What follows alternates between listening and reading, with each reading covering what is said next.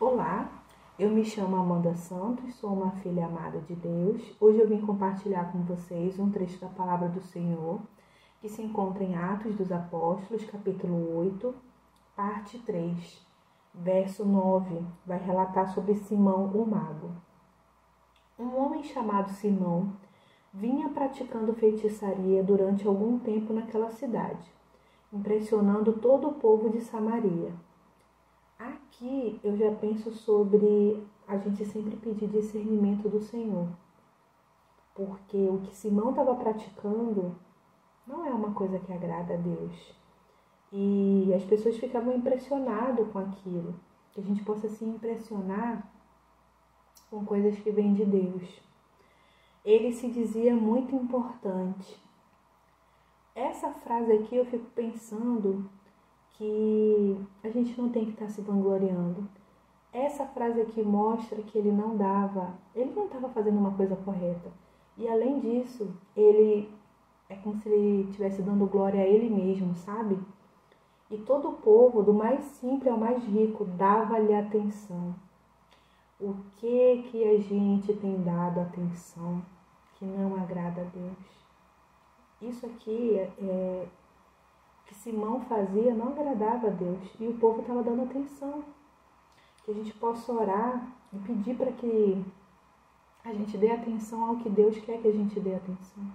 Que a gente tenha discernimento, entendimento, clareza das coisas, sabe? E exclamava: Este homem é o poder divino conhecido como grande poder. Mentira. É uma mentira. Deus, ele é o Todo-Poderoso. Deus é, é o que tem todo o poder. E as pessoas podem dizer, mas a gente precisa ler a palavra. E quando a gente ouvir, a gente reter só o que é bom. Eles o seguiam, pois ele os havia iludido que a gente não seja iludido pelas coisas desse mundo.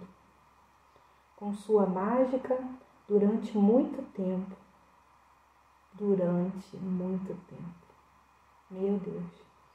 Nós possamos nos posicionar e conceder ao Senhor no nosso muito tempo para Ele, não para coisas que desagradem ao Senhor. No entanto, quando Filipe lhes pregou as boas novas do reino de Deus e do nome de Jesus Cristo creram nele e foram batizados. Isso aqui mostra etapas da caminhada cristã. É, se você ainda não reconheceu o Senhor Jesus como Senhor e Salvador da sua vida, esse é o primeiro passo de fé que você precisa dar. Ah, mas e depois o que, é que eu faço? Você se batiza nas águas. Você decide por uma igreja, você congrega, você lê a palavra, você ora, você jejua. Isso tudo vai contribuir na caminhada. Tanto homens como mulheres. O próprio Simão também creu e foi batizado. Simão se permitiu ser alcançado pelo Senhor. Que tremendo, né?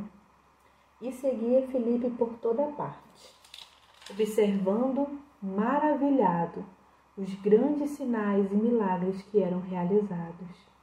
Os apóstolos em Jerusalém, ouvindo que Samaria havia aceitado a palavra de Deus, enviaram para lá Pedro e João.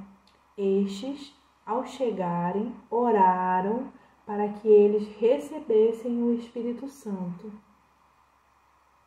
Esse verso 15 aqui, ele nos ensina que é importante a gente orar quando a gente vai iniciar algo, sabe?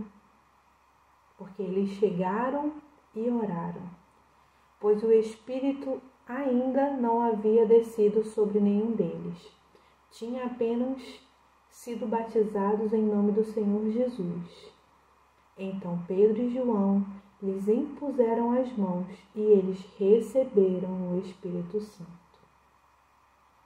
Vendo Simão que o Espírito era dado com a imposição das mãos dos apóstolos, Ofereceu-lhes dinheiro. A falta de discernimento, né? Achando que as coisas de Deus podem ser compradas com coisas materiais. E disse: Dê-me também este poder para que a pessoa sobre quem eu impuser as mãos receba o Espírito Santo. Pedro respondeu: Pereça com você o seu dinheiro. Você pensa que pode comprar o dom de Deus com dinheiro? Você não tem parte nem direito algum neste ministério, porque o seu coração não é reto diante de Deus. Eu considerei essa, essa parte final do verso 21, o verso chave do, desse trecho bíblico. O seu coração não é reto diante de Deus. Isso aqui é uma exortação para a gente. E a gente pode orar por isso, pedindo a misericórdia do Senhor, que o nosso coração seja reto diante dele. Arrependam-se. Não, arrependa-se, né? Que ele está exortando o, Simão. Pedro está exortando Simão. Arrependa-se dessa maldade e ore ao Senhor eu quero deixar uma pergunta para você refletir. Qual é a maldade que você está precisando se arrepender? Porque aqui o verso 22 está dizendo: arrependa-se dessa maldade e ore ao Senhor. Que você possa orar, que você possa se arrepender da maldade que você possa vir a ter cometido. O Senhor quer um coração quebrantado diante dele. Talvez ele perdoe tal pensamento do seu coração. Olha, esse verso aqui nos ensina que o pensamento pode desagradar o Senhor. Que o Senhor possa guardar a nossa mente, o nosso coração nele. Que os nossos pensamentos sejam com coisas do alto, com as coisas da eternidade, com coisas que possam agradar ao Senhor pois vejo que você está cheio de amargura e preso pelo pecado. Meu Deus, que nós não sejamos presos pelo pecado, que a gente não tenha amargura na gente, sabe? Vamos colocar esse verso 23 para a gente orar aqui no final. Simão, porém, respondeu: Orem vocês ao Senhor por mim, para que não me aconteça nada do que vocês disseram. Tendo testemunhado e proclamado a palavra do Senhor, Pedro e João voltaram a Jerusalém, pregando o Evangelho em muitos povoados samaritanos. Vamos orar a palavra agora.